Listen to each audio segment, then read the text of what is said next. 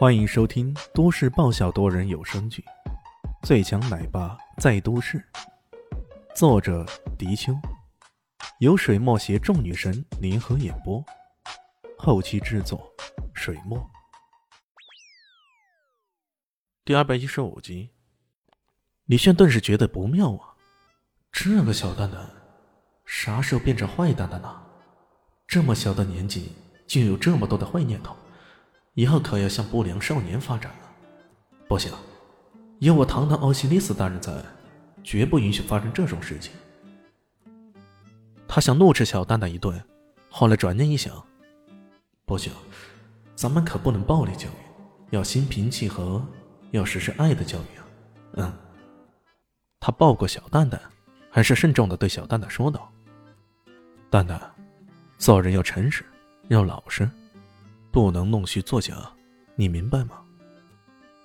小蛋蛋眨巴着眼睛说道：“可是我听人家说了，忠忠直直，终须七十，我可不想做乞丐讨吃的。”靠，这社会的不良影响实在太多了，小孩子家家的，怎么能跟他传导这种不良思想的呢？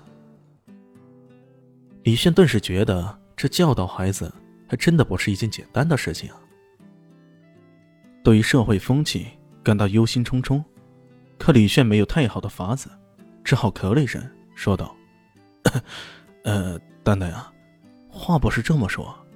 如果一个人偷奸耍滑，做一些弄虚作假的事情，大家知道了，肯定都会嫌弃他的。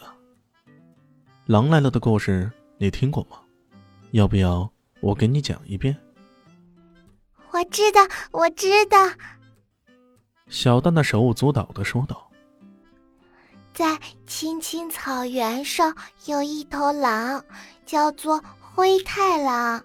它可喜欢吃羊了，可它每次抓到羊都没有把羊马上吃掉，结果后来这羊就跑掉了。”还总是说我一定会回来的，哎呀，照我说，这灰太狼可笨死了，他怎么不马上就吃掉呢？啊，笨，简直比猪还笨！李炫开始还听得津津有味，但是听到后来就觉得有些不对劲了。这哪跟哪呀？这是狼来了吗？这分明就是喜羊羊和灰太狼啊！看到李轩的窘态，小李心捡着笑的打跌。看来这故事的启发教育，还是不适合这小蛋蛋呀。教育还真的是世界性的难题呀！一向战无不胜、攻无不克的死神大人，这时候也不见大挠其头，感到无比的费劲呢。他听说一个九零后家长，因为要辅导孩子作业。结果年纪轻轻就中风入院了，本来觉得这简直是个笑话，现在想来，如果这是笑话的话，那绝壁是最残忍的笑话。哎，不容易啊，真的不容易。他感慨不已。这个时候，他的手机突然响了，看了看来电，让他很是意外，竟然是大雄，这个曾经在工地里跟他比较友好的工友。怎么突然打电话给他了呢？喂，大雄，现在在哪里高就啊？李炫笑着说道。呃，炫哥，你好久没来开工了，我可想念你了。大雄没听到李炫有任何的隔音感，顿时高兴起来，话匣子一下打开了，就滔滔不绝的了。对于这一段搬砖的日子，李炫还是挺怀念的，毕竟这种底层的体验。并不是每个人都能感受得到的。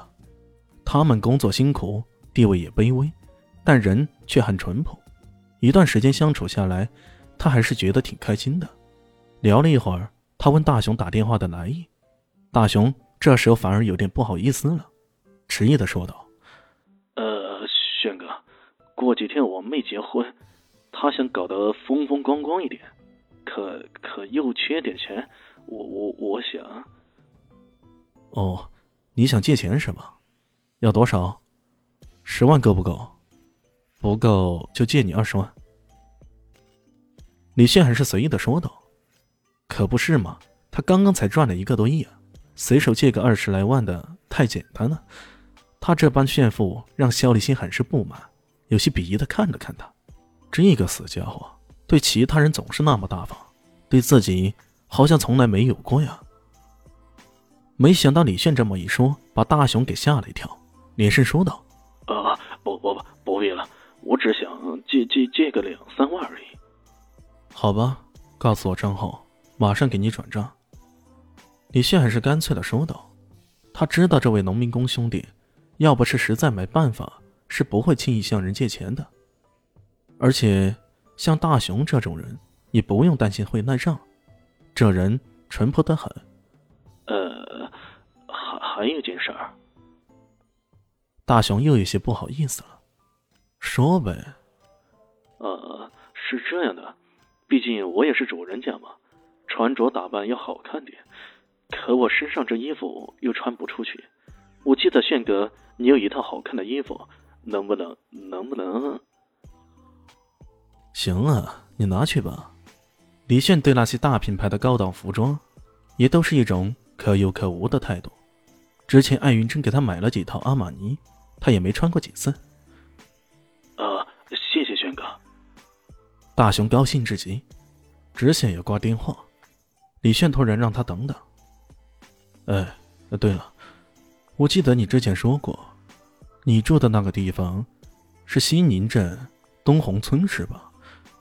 那里有座山就是灵火山，对吧？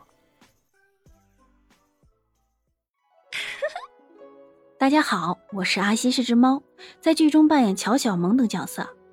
本集播放完毕，谢谢您的收听，下集更精彩哦。